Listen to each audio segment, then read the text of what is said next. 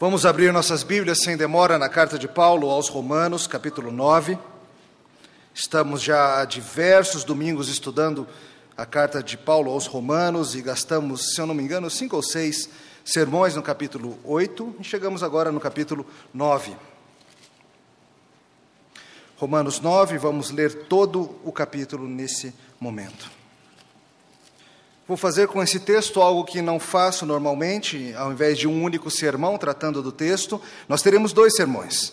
Um hoje e um no domingo que vem, tratando exatamente da mesma passagem. É uma passagem extremamente densa, extremamente cheia de maravilhas, e não vale a pena correr, vale a pena ir devagarinho e entender com cuidado. Então a gente começa hoje e a gente termina só na semana que vem. Então, cenas do próximo capítulo você já vai ter sabe o que vem por aí. Romanos 9, acompanhe com fé a leitura da palavra do Senhor. Este não é um mero livro humano, esta é a palavra inerrante, útil, inspirada, pão para nossas almas, assim diz o Senhor. Digo a verdade em Cristo, não minto, testemunhando comigo no Espírito Santo a minha própria consciência. Tenho grande tristeza e incessante dor no coração, porque eu mesmo desejaria ser anátema separado de Cristo por amor de meus irmãos, meus compatriotas segundo a carne. São israelitas. Pertence-lhes a adoção e também a glória, as alianças, a legislação, o culto e as promessas. Deles são os patriarcas e também deles descende o Cristo, segundo a carne, o qual é sobre todos Deus bendito para todos sempre. Amém. E não pensemos que a palavra de Deus haja falhado, porque nem todos os de Israel são, de fato, israelitas. Nem por serem descendentes de Abraão são todos seus filhos, mas em Isaque será chamada a tua descendência. Isto é, esses filhos de Deus não são propriamente os da carne, mas devem ser considerados como descendência os filhos da promessa. Porque a palavra da promessa é esta: Por esse tempo virei e Sara terá um filho. E não ela somente, mas também Rebeca, ao conceber de um só Isaque, nosso pai. E ainda não eram gêmeos nascidos, nem tinham praticado o bem ou o mal, para que o propósito de Deus contra a eleição prevalecesse, não por obras, mas por aquele que chama. Já fora dito a ela: o mais velho será servo do mais moço. Como está escrito: Amei Jacó, porém me aborreci de Esaú. Que diremos, pois? Há injustiça da parte de Deus? De modo nenhum. Pois ele diz a Moisés: Terei misericórdia de quem me aprouver ter misericórdia, e compadecer-me-ei de quem me aprouver ter compaixão. Assim, pois, não depende de quem quer ou de quem corre, mas de usar Deus a sua misericórdia. Porque a Escritura diz a Faraó: Para isso mesmo te levantei, para mostrar em ti o meu poder e para que o meu nome seja anunciado por toda a terra. Logo, tem ele misericórdia de quem quer e também endurece a quem lhe apraz. Tu, porém, me dirás: de que se queixa ele ainda? Pois quem jamais resistiu à sua vontade? Quem és tu, ó homem, para discutires com Deus? Porventura pode o objeto perguntar a quem o fez: por que me fizeste assim? Ou não tem o oleiro direito sobre a massa para do mesmo barro fazer um vaso para honra e outro para desonra? Que diremos, pois, se Deus, querendo mostrar a sua ira e dar a conhecer o seu poder, suportou com muita longanimidade os vasos de ira? Preparados para a perdição, a fim de que também desse a conhecer as riquezas da sua glória em vasos de misericórdia que para a glória preparou de antemão, os quais somos nós, a quem também chamou, não só dentre os judeus, mas também dentre os gentios? Assim como também dizem Oséias: Chamarei povo meu ao que não era meu povo, e amada a que não era amada. E no lugar em que se lhes disse: Vós não sois meu povo, ali mesmo serão chamados filhos do Deus vivo. Mas, relativamente a Israel, dele clama Isaías: ainda que o número dos filhos de Israel sejam como a areia do mar, o remanescente é que será salvo. Porque o Senhor cumprirá a sua palavra sobre a terra, cabalmente e em breve, como Isaías já disse: se o Senhor dos exércitos não nos tivesse deixado descendência, ter-nos-íamos tornado como Sodoma e semelhantes a Gomorra. Que diremos, pois? Que os gentios que não buscavam a justificação vieram alcançá-la, todavia, que decorre da fé. E Israel, que buscava a lei de justiça, não chegou a atingir essa lei. Por quê?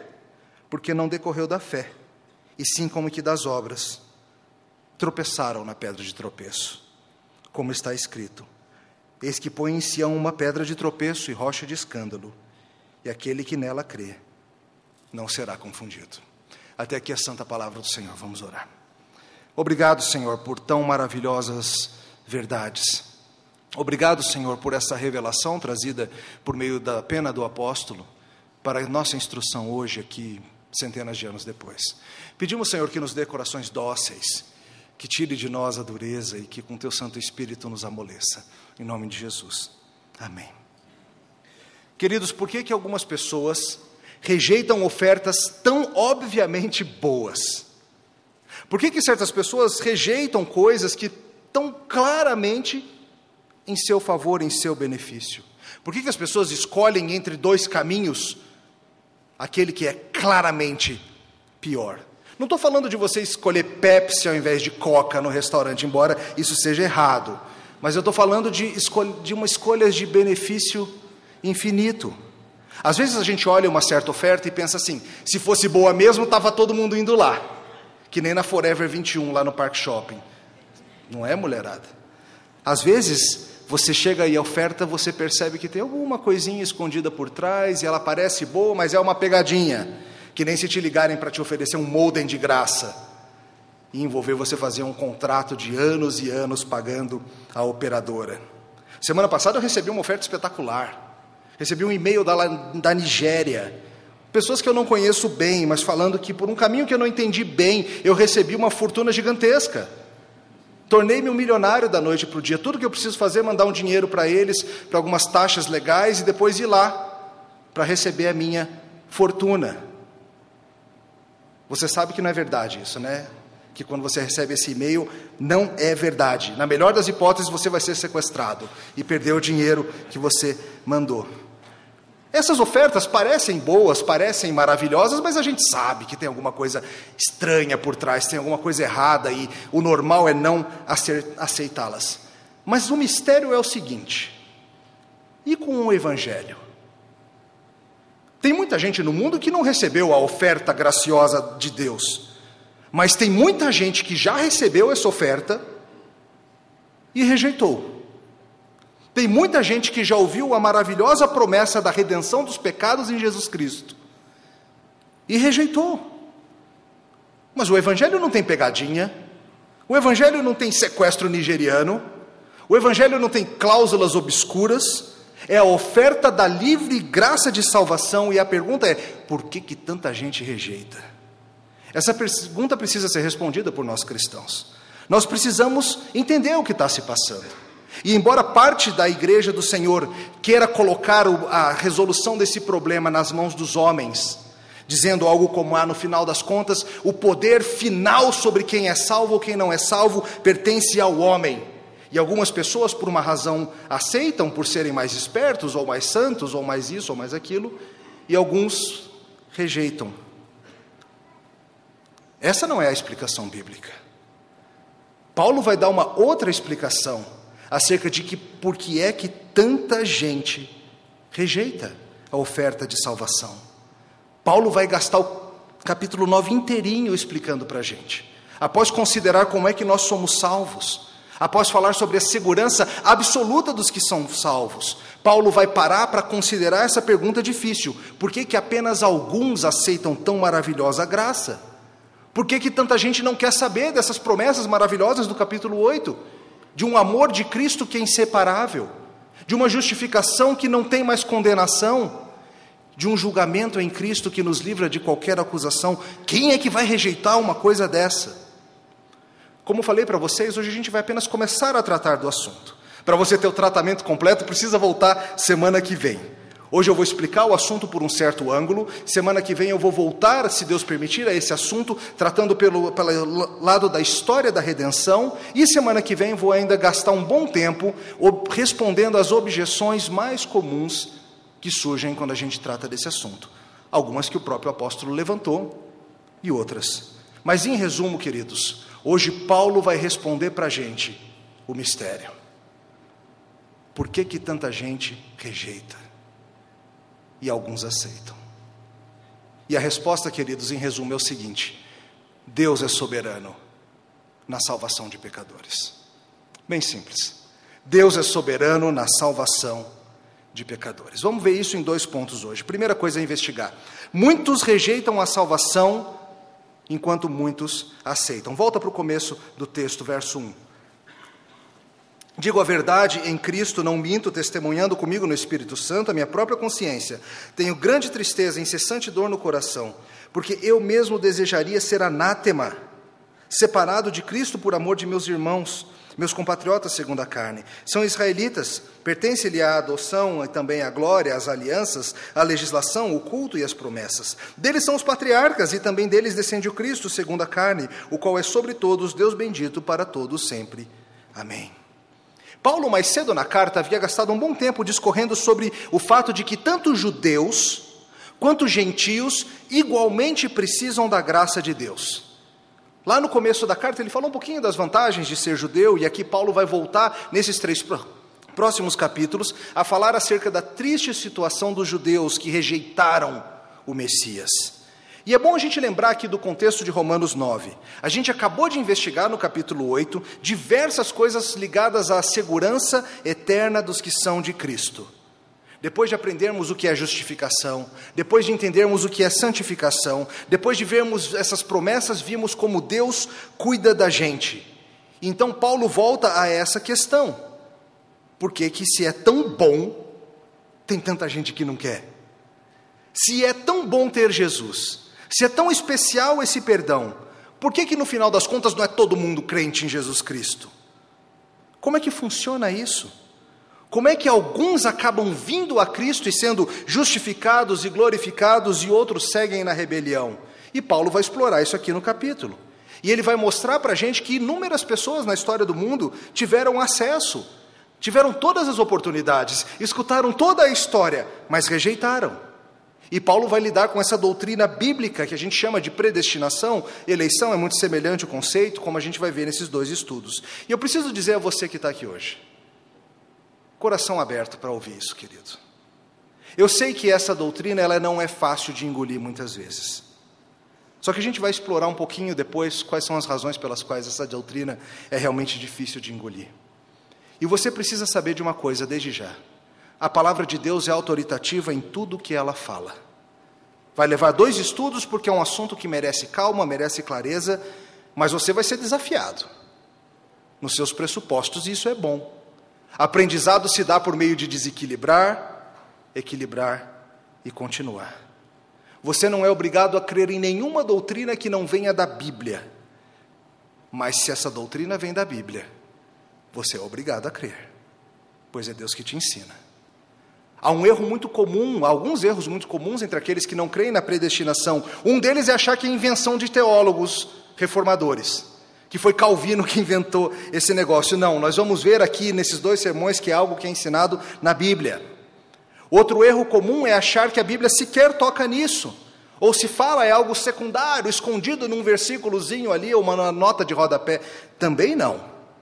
A soberania de Deus na salvação é algo que é ensinado exaustivamente nas Escrituras. Depois a gente vai ver alguns lugares em que fala isso. Um outro erro comum é pensar o seguinte: ah, pode até ser que a Bíblia fale de predestinação, mas é um assunto tão estranho, tão distante da gente, que é melhor a gente não discutir. É que nem discutir sexo dos anjos. Não é. Se a Bíblia ensina, tem que ser aprendido, vale a pena. E você que está aqui hoje precisa, como todas as vezes que você escuta a palavra de Deus pregada, submeter o seu coração ao que a Bíblia ensina. Mas note desde já que essa doutrina não significa desamor, falta de compaixão. Muita gente pensa isso. Veja como Paulo, ao entrar no assunto, se coloca de uma maneira extremamente amorosa por aqueles que estão se perdendo.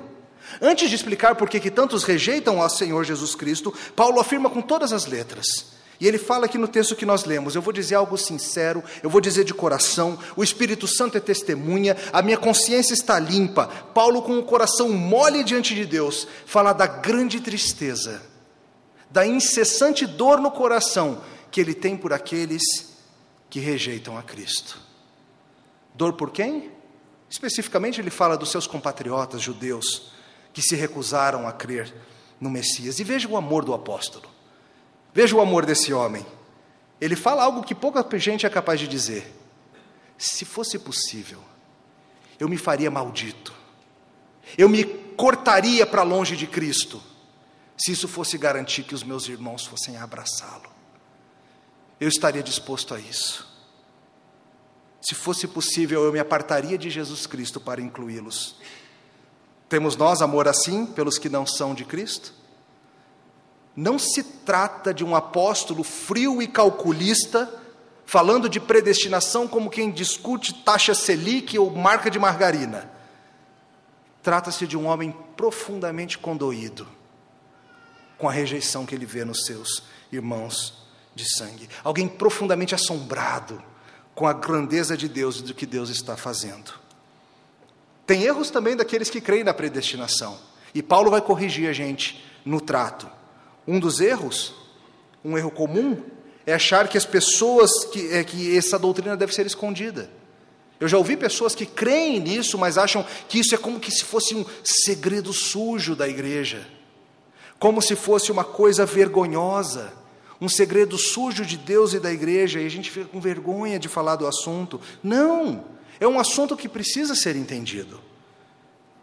Mas ao mesmo tempo não é um assunto que deve ser esfregado nas, na cara das pessoas sem o devido cuidado. Veja o cuidado de Paulo ao tratar dessa doutrina. Ele utiliza exemplos, ele cita as escrituras, ele antecipa objeções, ele cuidadosamente explica. A gente nunca deve passar com o trator da predestinação por cima do coração das pessoas. E pensando nisso tudo, com isso tudo em mãos, voltamos ao problema: como é que tantos que tiveram tanto se perdem? Como é que o povo de Israel, que tinha acesso a toda sorte de informação acerca do Messias, falha em reconhecer o Messias quando o Messias chega? E Paulo vem tratando desse mistério, e a chave para a gente começar a entender isso é o ensino bíblico de que o verdadeiro israelita não é aquele que é israelita segundo a carne, não é aquele que é descendente genético de israelitas, mas aquele que é descendente segundo o coração, segundo a promessa. O que Paulo está dizendo é o seguinte: é possível ser etnicamente do povo de Israel, mas não ser de verdade no coração povo de Israel. É possível nascer na família, na cidade, no país correto, mas não crer nas promessas e não receber a salvação. E ele exemplifica isso aqui nas próprias famílias dos patriarcas, nos filhos de Abraão, nos filhos de Isaac, no próprio povo judeu isso vai ser visto operando. Lembre-se, Abraão teve vários filhos. Ele teve Isaac de Sara, ele teve Ismael de Agar, teve vários outros filhos com Quetura, e todos ouviram sobre a redenção. Todos conheciam as promessas, todos foram circuncidados, receberam o símbolo de que pertenciam ao pacto, todos conheceram a história do que Deus fizera por Abraão, mas só Isaac foi salvo. Depois Isaac teve Esaú e Jacó. E os dois ouviram as promessas, e os dois ouviram a história, e os dois ouviram sobre o pacto, e os dois receberam a circuncisão, mas somente Jacó foi salvo. E Paulo começa a falar do mistério que é tanta gente ter tanto na mão e não crer. E ele fala aqui, os judeus, veja o que eles têm: eles têm a adoção. A eles pertence a adoção, porque foram chamados, dentre tantos povos da terra, foram chamados para serem filhos de Deus. Veja que era bem possível ser parte do grupo como um todo, mas não ser na realidade. A adoção pertence aos judeus. Os amorreus não conheciam a adoção. A eles pertencia a glória. Provavelmente Paulo está fazendo uma referência aqui à presença gloriosa de Deus junto ao povo ao, por meio das teofanias, as manifestações visíveis, e em particular a glória de Deus se mostrando no templo. Os heteus não tinham acesso à glória de Deus. A eles pertenciam as alianças, o pacto. Na história, as alianças sendo feitas, Provavelmente referência aqui, claro, à grande aliança com Abraão, repetida com Isaac, depois com Jacó, repetida e ampliada com o rei Davi. Eles têm os pactos. Os girgazeus não conheciam os pactos. A eles era, deles era a legislação, que outro povo da terra recebeu de maneira codificada, escrita, a lei detalhando a vontade de Deus, mostrando a santidade de Deus, mostrando a nossa impureza, mostrando a necessidade do sangue expiatório para, para sermos substituídos perante Deus. Que outro povo tinha isso? Os fenícios não tinham isso. A eles pertence o culto de todos os povos da terra. Apenas um povo tinha o culto verdadeiro, o culto aceitável. Qual era o único culto religioso que de fato mostrava e adorava o Deus vivo e falava da verdade sobre a salvação? Era o deles. Os persas não tinham isso. A eles pertenciam as promessas. Que outro povo recebeu as promessas que esse povo respondeu? As promessas de cuidado, de presença, de resgate, de proteção, de alimento. Os egípcios não tinham essas promessas. A eles pertencem os patriarcas. Pense nisso. A história da sua família.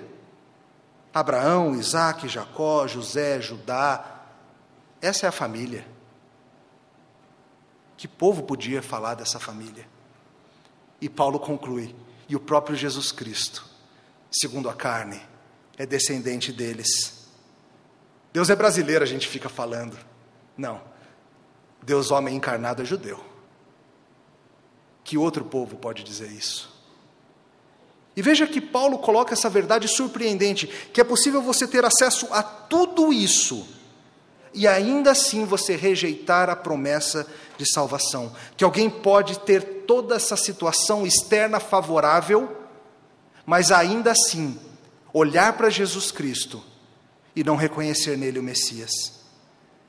E é possível, como é possível para um crente que nasce na igreja, que é criado vindo aos cultos, que é criado na escola dominical, se acostumar de tal maneira com as verdades da salvação, que ele tome isso por certo e não lide com essas coisas como deveria, como acontece, de gente crescer no seio da igreja e nunca de fato abraçar as promessas. Isso é um perigo real.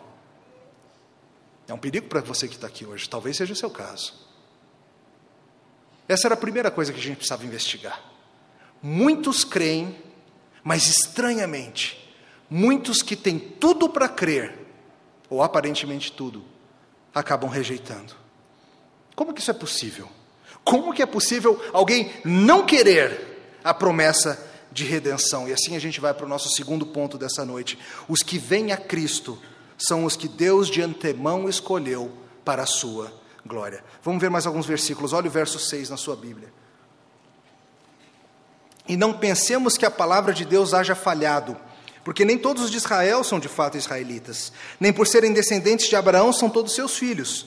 Mas em Isaque será chamada a tua descendência, isto é, estes filhos de Deus não são propriamente os da carne, mas devem ser considerados como descendência os filhos da promessa. Porque a palavra da promessa é essa: por esse tempo virei e Sara terá um filho. Não ela somente, mas também Rebeca, ao conceber de um só Isaac, nosso pai. E ainda não eram gêmeos nascidos, nem tinham praticado o bem ou o mal, para que o propósito de Deus contra a eleição prevalecesse, não por obras, mas por aquele que chama. E já fora dito a ela: o mais velho será servo do irmão mais moço. Como está escrito: Amei Jacó, porém me aborreci de Esaú. Queridos, Paulo continua o seu argumento e Paulo continua pensando, e a gente vai voltar na semana que vem para ver alguns detalhes específicos, mas veja o ensino geral. Paulo leva-nos a rever no Antigo Testamento esse ensino que nos ajuda a pensar no plano eterno. Sempre que a gente olha para a nossa salvação, a gente tem a tendência de olhar apenas o tempo e o espaço que nos diz respeito. Você pensa na sua vida e você pensa nos seus 15 anos, nos seus 20, nos seus 60, 80 anos, e você pensa apenas nisso. E você vê a sua salvação como algo que aconteceu apenas aqui, nesse espaço, nesse tempo. Mas desde o capítulo 8, Paulo vem falando para a gente o seguinte: você precisa abrir o horizonte. Você precisa investigar a história da salvação de um ponto de vista mais amplo. A sua absoluta segurança nas mãos de Jesus Cristo não decorre do fato de você ter feito uma escolha um dia, dois, dez anos atrás. A tua eterna segurança em Jesus Cristo não decorre de você um dia ter levantado a mão ou feito uma oração. A tua eterna segurança em Jesus Cristo decorre do fato de que você é parte de um plano que começa antes do mundo ser mundo e continuará até a consumação de todas as coisas. E no meio do caminho, Deus vai salvando um aqui, outro ali, mais um aqui, mais um montão aqui, e Ele vai reunindo um povo de todas as tribos, povos e raças. Lá no capítulo 8 ele falou que aqueles que ele de antemão de conheceu, aqueles que ele amou, ele os predestinou. Há vantagens em nascer judeu, mas não é uma garantia que ninguém vai ter salvação. E Paulo vem mostrando isso. Nem todos os israelitas são de fato israelitas. Que conversa esquisita é essa? Nem todo brasileiro é brasileiro? Como assim? O que ele quer dizer com esse negócio? Ele está fazendo uma diferenciação entre ser etnicamente, fisicamente do povo e ser espiritualmente do povo. E aí a gente vai falando disso e vai entender que é por meio do plano soberano de Deus. Não é por algo que você faz, mas por meio de algo que Deus promete. Vamos ver com mais calma isso que eu já citei rapidamente. No caso de Abraão já foi assim. Por que, que Abraão foi chamado por Deus, ao invés de tantos outros que andavam no paganismo? Lembre-se, nós estamos estudando Gênesis de manhã. Abraão, um dos adoradores do Deus Lua, foi chamado. Não por nada que ele tivesse feito, mas pela misericórdia de Deus. Por que, que Deus chamou Abraão e não um dos seus irmãos? Vem Abraão, e Abraão tem Isaac. E como Paulo fala aqui, por que, que Isaac creu? Porque Deus determinou que fosse assim. A descendência escolhida para a salvação foi determinada por Deus. Os outros receberam o símbolo de serem parte da família, mas não foram de fato salvos. Isso pode gerar no coração da gente uma pergunta estranha: peraí, você está me dizendo então que Deus falhou? Você está me dizendo então que Deus não conseguiu cumprir o seu plano? Que Deus falou que ia salvar os judeus, mas falhou? Pois talvez seja essa a sua conclusão. Você olha e fala assim: que garantia tenho eu de que você é salvo mesmo, se nem com os judeus deu certo? Que garantia tenho eu de que nada poderá me separar do amor de Cristo, se eles estão separados do amor de Cristo? E aí é que Paulo vai investigar essa ideia com cuidado, ele vai falar: gente, Deus não falhou. O plano era exatamente este. O plano era que muitos fossem salvos e que muitos não fossem salvos. E que mesmo no meio dos judeus seria dessa forma. Dentro do povo escolhido, nem todos seriam de fato espiritualmente parte do povo. O que Paulo está dizendo é que Deus não fica olhando para a história do mundo e dizendo tomara, tomara, tomara que dê certo. O que ele está falando é o seguinte: Deus é soberano e Deus conduz a história do mundo de maneira que ele salva aqueles que ele deseja. Como a Bíblia nos fala, a salvação pertence ao Senhor, a salvação pertence ao Deus soberano. Muitas vezes crentes falam que amam a soberania de Deus, mas querem limitar a soberania de Deus. Muitas vezes a gente age como se Deus fosse soberano sobre tudo, menos sobre a salvação. Mas não é isso que a Bíblia mostra. O verso 18 traz um excelente resumo do que ele está dizendo. Logo, o que diz o verso 18? Tem ele, ele quem? Deus. Tem Deus misericórdia de quem quer e também endurece a quem lhe apraz. E Paulo vai mostrar para eles que essa verdade não está vindo da cabeça dele. Ele não está inventando do nada, tirando da cartola. Paulo está se embasando em todo o ensino do Antigo Testamento. Ele faz referência a eventos de Gênesis, ele faz referência a eventos de Êxodo, ao profeta Isaías, ao profeta Oséias, e na semana que vem a gente vai olhar com cuidado essas referências bíblicas e por que, que Paulo escolheu cada uma delas. Mas Paulo, nisso tudo, está trabalhando com a plena convicção de que Deus é soberano no processo de salvação. Que a resposta para o mistério de por que, que alguns rejeitam é porque Deus não fez nada para impedi-los de rejeitar. Porque na sua soberania salvífica, Deus agiu assim. Deus tem um plano soberano, um plano que não é limitado por nada que nós fazemos, mas apenas pela sua vontade. Deixa eu trazer alguns versos bíblicos para te lembrar disso. Você precisa agora ser, ser enxaguado com a água limpa das Escrituras. Eu vou trazer apenas alguns textos do Antigo Testamento, porque eu quero que você veja que a Bíblia nos afirma que o plano de Deus não pode ser frustrado. Salmo 135, 6. Tudo quanto aprouve ao Senhor, Ele o fez, nos céus e na terra, no mar e nos abismos. Salmo 115, 3. No céu está o Senhor, nosso Deus, e tudo ele faz como lhe agrada. Isaías 43, 13. Antes que houvesse dia, eu era, e nenhum há que possa livrar das minhas mãos, agindo eu, quem impedirá? Isaías 46, 9 em diante. Lembrai-vos das coisas passadas da antiguidade, que eu sou Deus e não há outro. Eu sou Deus e não há outro semelhante a mim, que desde o princípio anuncio o que há de acontecer. E desde a antiguidade as coisas que não sucederam, que digo, o meu conselho permanecerá de pé, farei toda a minha vontade. Daniel 4, 35. Todos os moradores da terra são por ele reputados em nada, e segundo a sua vontade, ele opera com os exércitos do céu e os moradores da terra. Não há quem lhe possa deter a mão e nem lhe dizer: Que fazes? Jó no final de todo o seu livro, após considerar tudo o que aconteceu, Jó considera e diz assim para Deus: Eu bem sei que tudo podes, e nenhum dos teus planos pode ser frustrado. Viu o que Jó está dizendo? Que se Deus planejou salvar A, B e C, eles serão salvos. Segunda Reis, Deus explica o que é a história. Deus fala assim: Acaso não ouvistes que desde há muito eu dispus estas coisas? Já desde os tempos remotos eu as tinha planejado? Agora, porém, as faço executar. O que Deus está dizendo aqui em Reis é o seguinte: tudo o que acontece na história do mundo é o meu plano se desenrolando. Deus é soberano, queridos, sobre todas as áreas da vida. Paulo está operando com esse princípio aqui nas suas mãos. É isso que é o background do pensamento de Paulo sobre a soberania de Deus, também na salvação.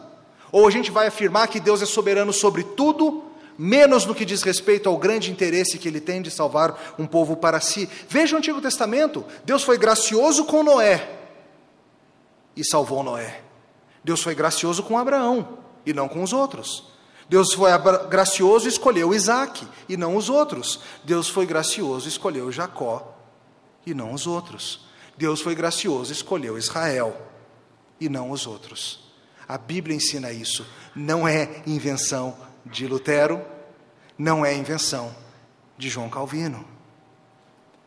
Quando se trata da soberania de Deus na salvação, poucos autores falam mais sobre isso, eu creio que na Bíblia nenhum, do que o próprio Senhor Jesus. Abra sua Bíblia comigo. Vou mostrar alguns lugares. Mateus Vamos começar no Evangelho de segundo Mateus.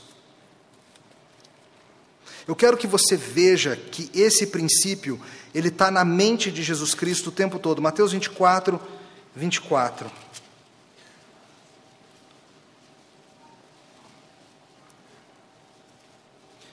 Vamos lá, siga-me nessas leituras bíblicas. Em Mateus 24, ele diz o seguinte: ele está fazendo o seu sermão acerca seu sermão escatológico, e ele diz o seguinte no verso 24 porque surgirão falsos cristos e falsos profetas, operando grandes sinais e prodígios para enganar, se possível, quem?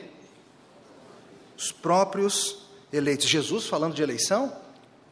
Ainda no capítulo 24, verso 31. E ele enviará os seus anjos com grande clangor de trombeta, os quais reunirão quem? Os seus escolhidos, dos quatro ventos, de uma a outra extremidade dos céus. Tem mais, mas vamos lá para João. Passa algumas páginas do Evangelho de João.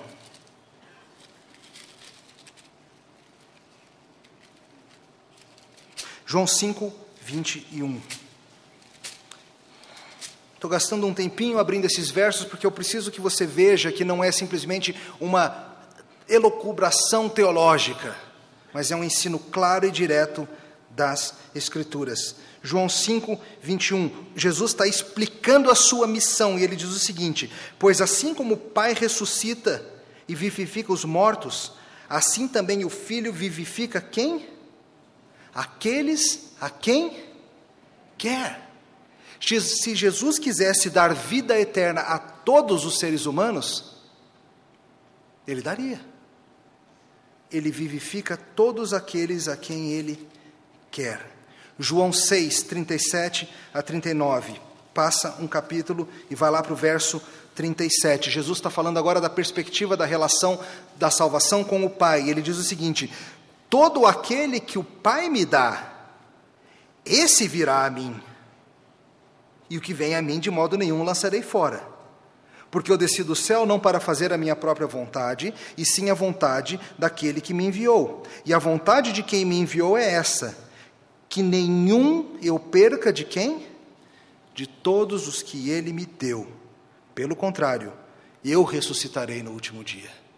O que Jesus está dizendo é o seguinte: o pai escolheu um grupo para ser dado ao filho, e a vontade do pai, a vontade que não pode ser frustrada, é que desse grupo nenhum se perca.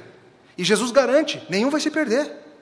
Ressuscitarei a todos eles no último dia. A ação de Cristo é perfeita. Ainda em João, vai lá para o capítulo 13, eh, perdão, 15.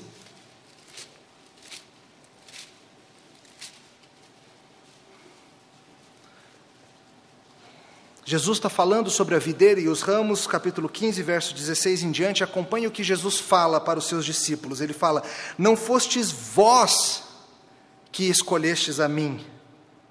Pelo contrário, eu vos escolhi a vós outros, e vos designeis para que vades e deis fruto, e o vosso fruto permaneça, a fim de que tudo quanto pedirdes ao Pai em meu nome, Ele vos, vos conceda. Isso vos mando, que vos ameis uns aos outros. Se o mundo vos odeia, sabei que primeiro dos que a vós outros me odiou a mim. E ele fala: Se vós fosseis do mundo, o mundo amaria o que era seu. Como todavia não sois do mundo, pelo contrário, dele vos escolhi. Por isso o mundo vos odeia. Jesus está explicando por que, que o mundo odeia algumas pessoas. Porque Jesus os escolheu para serem dele. E o Novo Testamento continua lá em Atos 13, é o último que eu vou pedir para você abrir. Atos 13, 48, um texto muito interessante no contexto da pregação dos apóstolos. Livro seguinte, Atos 13, 48. Veja o que a Bíblia diz sobre a conversão de alguns naquele dia. Os apóstolos pregam e assim diz a palavra: Os gentios, ouvindo isso, regozijavam-se e glorificavam a palavra do Senhor. E creram quem? todos os que haviam sido destinados para a vida eterna. Em Efésios, Paulo fala que ele nos predestinou para ele, para a adoção de filhos em Jesus Cristo, que nele fomos feito herança, predestinados segundo o propósito daquele que faz todas as coisas segundo o conselho da sua vontade. O apóstolo Pedro fala sobre os eleitos. João nos diz que nós o amamos porque ele nos amou primeiro. E inúmeras passagens em todas as Escrituras nós somos confrontados com essa verdade de Romanos capítulo 9. Deus é soberano acerca da salvação. A resposta do mistério por que, que alguns rejeitam e por que, que alguns aceitam é esta. Porque Deus decidiu ter misericórdia de alguns e não de outros. Deus tem misericórdia de quem quer e endurece a quem lhe apraz. Mas, mas por que fazer assim? Por que não fazer de outro jeito? A escolha soberana traz glória a Ele, isso a gente sabe. É o que os versos 10 a 13 indicam. Volta lá para Romanos capítulo 9, não deixe de ver isso.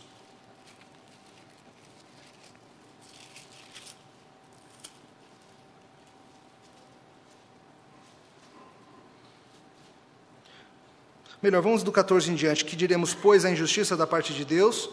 De modo nenhum. Pois ele diz a Moisés: Terei misericórdia de quem me aprover ter misericórdia, compadecer-me-ei de quem me aprover ter compaixão. Assim, pois, não depende de quem quer ou de quem corre, mas de usar Deus a sua misericórdia. Porque a Escritura diz a Faraó: Para isso mesmo te levantei, para mostrar em ti o meu poder e para que o meu nome seja anunciado por toda a terra. Como concluímos, logo tem ele misericórdia de quem quer e também endurece a quem lhe apraz. Queridos, por que fazer dessa forma? Por que, que Deus não resolveu, então, na sua vontade eterna, salvar absolutamente todos? Porque estes e não aqueles. E pior, não somos nós que escolhemos, me ensinaram assim a vida toda. Lembre-se, querido, que você precisa ter firmado um conceito que Paulo vem tratando ao longo da carta. Nenhum de nós é capaz de escolher a Deus. Como não? Nós não somos livres para escolher? Você é livre dentro das possibilidades da sua própria natureza. Hein? Como assim? Você é livre para, por exemplo, pintar ou não o seu cabelo. Você é livre para fazer uma tatuagem marcando o seu corpo ou não. Você é livre para tomar Coca ou Pepsi no seu almoço. E sem entrar na questão da soberania divina sobre essas coisas, mas nós somos responsáveis por nossas escolhas de Pepsis e Cocas e tatuagens. Mas nós não temos a possibilidade de escolhermos coisas que vão contra a nossa própria natureza. É impossível escolher coisas que para nós são impossíveis. Por exemplo, pode você, em toda a sua liberdade, decidir que a partir de amanhã você vai se tornar uma tartaruga marinha de pente e navegar pelo Oceano Pacífico pelo resto dos seus dias? Você é capaz de, em sua liberdade humana, fazer isso? Não. Ainda bem que você entende que não. Mas você é livre diante de Deus. Mas a Bíblia te ensina que, no que diz respeito a escolher seguir a Deus, é contrário à sua própria natureza decidir fazer isso. Você é incapaz de seguir a Deus. É o que Paulo vem ensinando ao longo de todo o livro de Romanos. Vários de vocês têm acompanhado a série toda de estudos. Lá em Romanos 1 ele falou que nós, em nossa natureza rebelde, suprimimos a verdade de Deus. Nós detemos a verdade pela injustiça. E consciente e inconscientemente nós nos negamos a ver as marcas de Deus na criação. Lá em Romanos 3, ele passou um tempão insistindo com a gente que não há nenhum justo, nenhum sequer, que não há quem entenda, não há quem busque a Deus. Todos se extraviaram, todos a uma se fizeram inúteis, não há quem faça o bem, nem um sequer, não há temor de Deus diante dos olhos de nenhum ser humano natural. Em Romanos 5 ele explicou de onde vem isso, porque todos nós pecamos e morremos com Adão. Em Romanos 6 ele insistiu que nós éramos escravos do pecado. Nós não tínhamos a liberdade de deixar de lado essa escravidão. Nós não tínhamos sequer como agir de maneira diferente. Em Romanos 7 ele falou que na nossa carne não habita nenhum bem.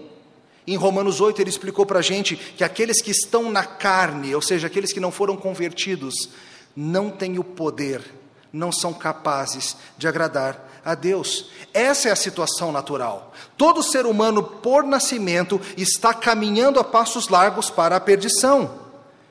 E ele é incapaz de até mesmo querer mudar de direção. A única forma de alguém mudar de direção é se primeiro Deus, de maneira soberana e irresistível, o chamar por meio do Espírito Santo. E a gente vê isso na história de Esaú e Jacó a história que ele usa de exemplo. Quais são os termos da escolha da parte de Deus? Veja, a gente, nós humanos, a gente fica querendo tentar achar alguma coisa que fez com que Deus escolhesse. A gente olha para Isaac e Ismael e talvez a gente pudesse até pensar: ah, mas um era filho da esposa, o outro era filho da serva, talvez tenha sido por isso. Não. E Paulo mostra Esaú e Jacó, e ele fala: filhos do mesmo pai? Filhos da mesma mãe? Irmãos gêmeos? Quais são os termos da escolha? Deus resolveu que ia salvar o bonzinho e mandar para a perdição o malzinho? Você conhece a história de Jacó, você sabe que aquele pegador de calcanhar não é bonzinho, não. O que diz a Bíblia? Foi por algo que Deus viu que Jacó faria. Deus olhou para o futuro e falou assim: hum, sabe de uma coisa? Se eu der um sonho bem legal para Jacó, ele vai crer. Não adianta dar sonho para Esaú, ele não vai crer, então eu escolho salvar a Jacó. Se fosse assim, quem mandaria no final das contas no processo seria o homem. Mas Paulo claramente fala: não tinham eles nascido, não tinham praticado bem nem o mal. Por quê? Para que fosse pelo propósito soberano da vontade de Deus. Não foi por causa das ações de Esaú e nem as ações de Jacó. E isso assegura que o propósito de Deus permanece. Não foi por obra de nenhum dos dois. Foi por aquele que chama, para que a sua vontade prevalecesse. E, e Paulo utiliza aqui terminologia bastante pesada. Eu amei a Jacó, mas me aborreci de Esaú. A palavra traduzida aqui como aborreci é o grego misel, de onde vem a palavra misoginia. Ele não está falando simplesmente eu gostava de um mais e gostava muito do outro, mas nem tanto. Ele está falando desse aqui eu gostava, esse aqui, esse aqui eu odeio esse segue o seu coração rebelde contra mim. A gente não pode ficar aliviando. E nesse exemplo, como é o exemplo de toda a humanidade, Deus demonstra tanto a sua justiça quanto a sua misericórdia. Ele demonstra a sua justiça ao punir Esaú por sua rebelião. É importante você entender que Esaú vai para longe de Deus com alegria. É o que ele quer. Uma ideia errada que a gente tem por aí de, ao falar de predestinação é que muitos acham que vai estar cheio de gente falando para Jesus: Jesus, eu quero te seguir, eu quero te seguir, eu quero ser um discípulo, eu quero me arrepender, eu quero santidade, eu quero nova vida. E Jesus vai falar para eles: Não. Jesus fala: Aquele que vem a mim, de modo nenhum eu lanço fora. João falou lá em 3,16: Todo aquele que crê vai ter vida eterna. A Bíblia não está dizendo que vários irão e serão rejeitados, pelo contrário, todo aquele que for a Cristo será rejeitado. O que a Bíblia está dizendo é: quando o homem é deixado à sua própria sorte, quando o homem é deixado para seguir o seu caminho, ele vai para a perdição a passos largos e alegre, que nem Esaú. Lembre-se da história de Esaú, temos estudado nos livros de Gênesis. Ele conhece as promessas, ele ouve falar da salvação, mas ele troca tudo por um prato de lentilha. Ele quer encher a barriga, ele não está nem aí, ele casa com mulheres que são fora do pacto. Ele queria o dinheiro do papai, mas perdeu o dinheiro, então vou matar esse bandido desse Jacó. Ele não está nem aí.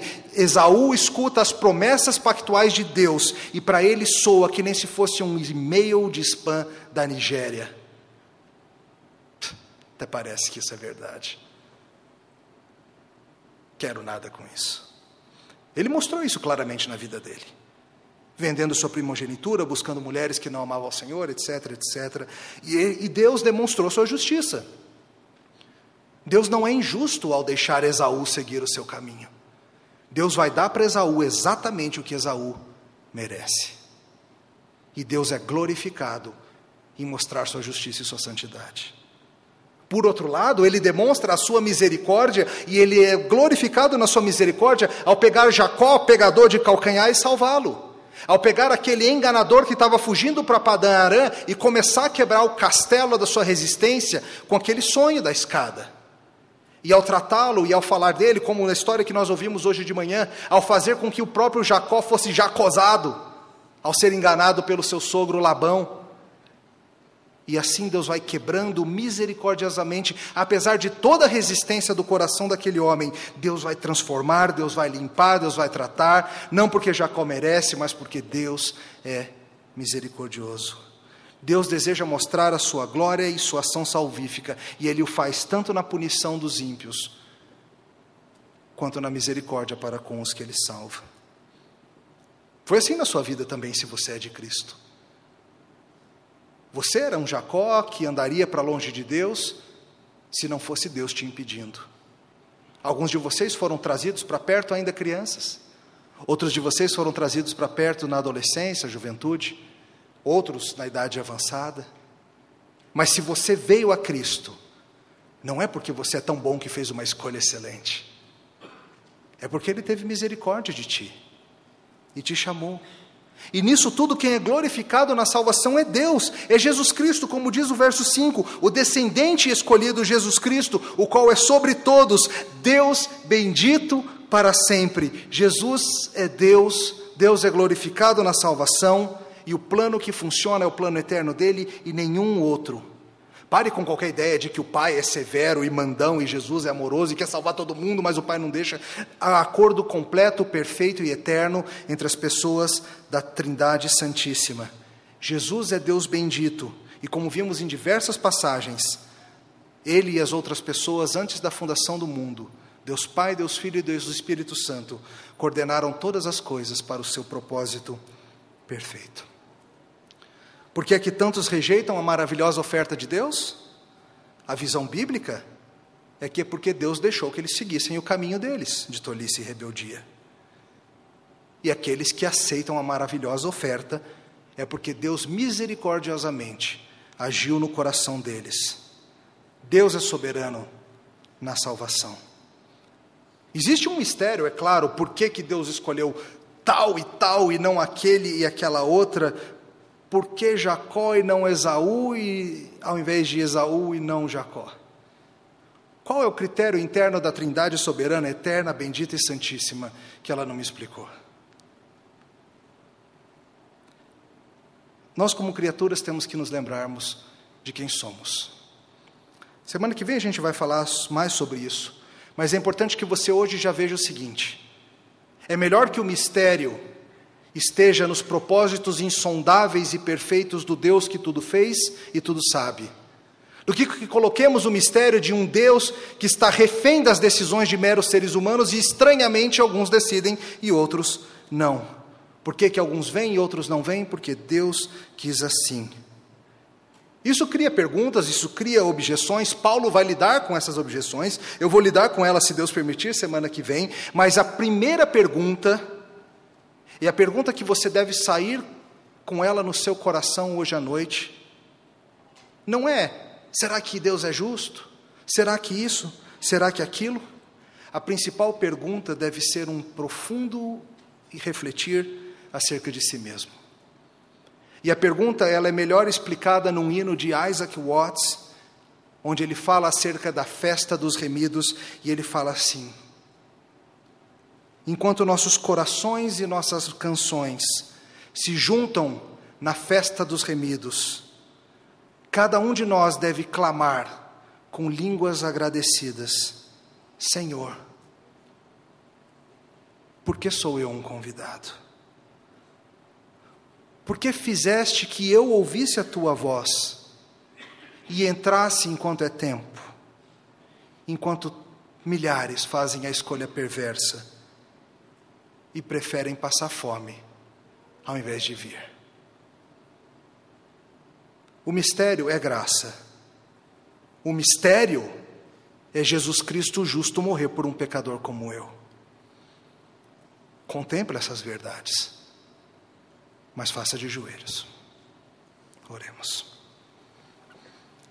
Te louvamos, Senhor, porque tu és o Deus soberano e nenhum dos teus propósitos podem ser frustrados. Nós te agradecemos, Senhor, porque no mistério da tua soberania o Senhor nos chamou. Nós que não merecemos, nós que somos incapazes, nós que experimentamos do grande amor redentivo e misericordioso da cruz do Calvário, sem que nós fizéssemos nada para merecer. Nós te louvamos, Senhor, porque tu és Deus soberano sobre tudo. No nome de Jesus.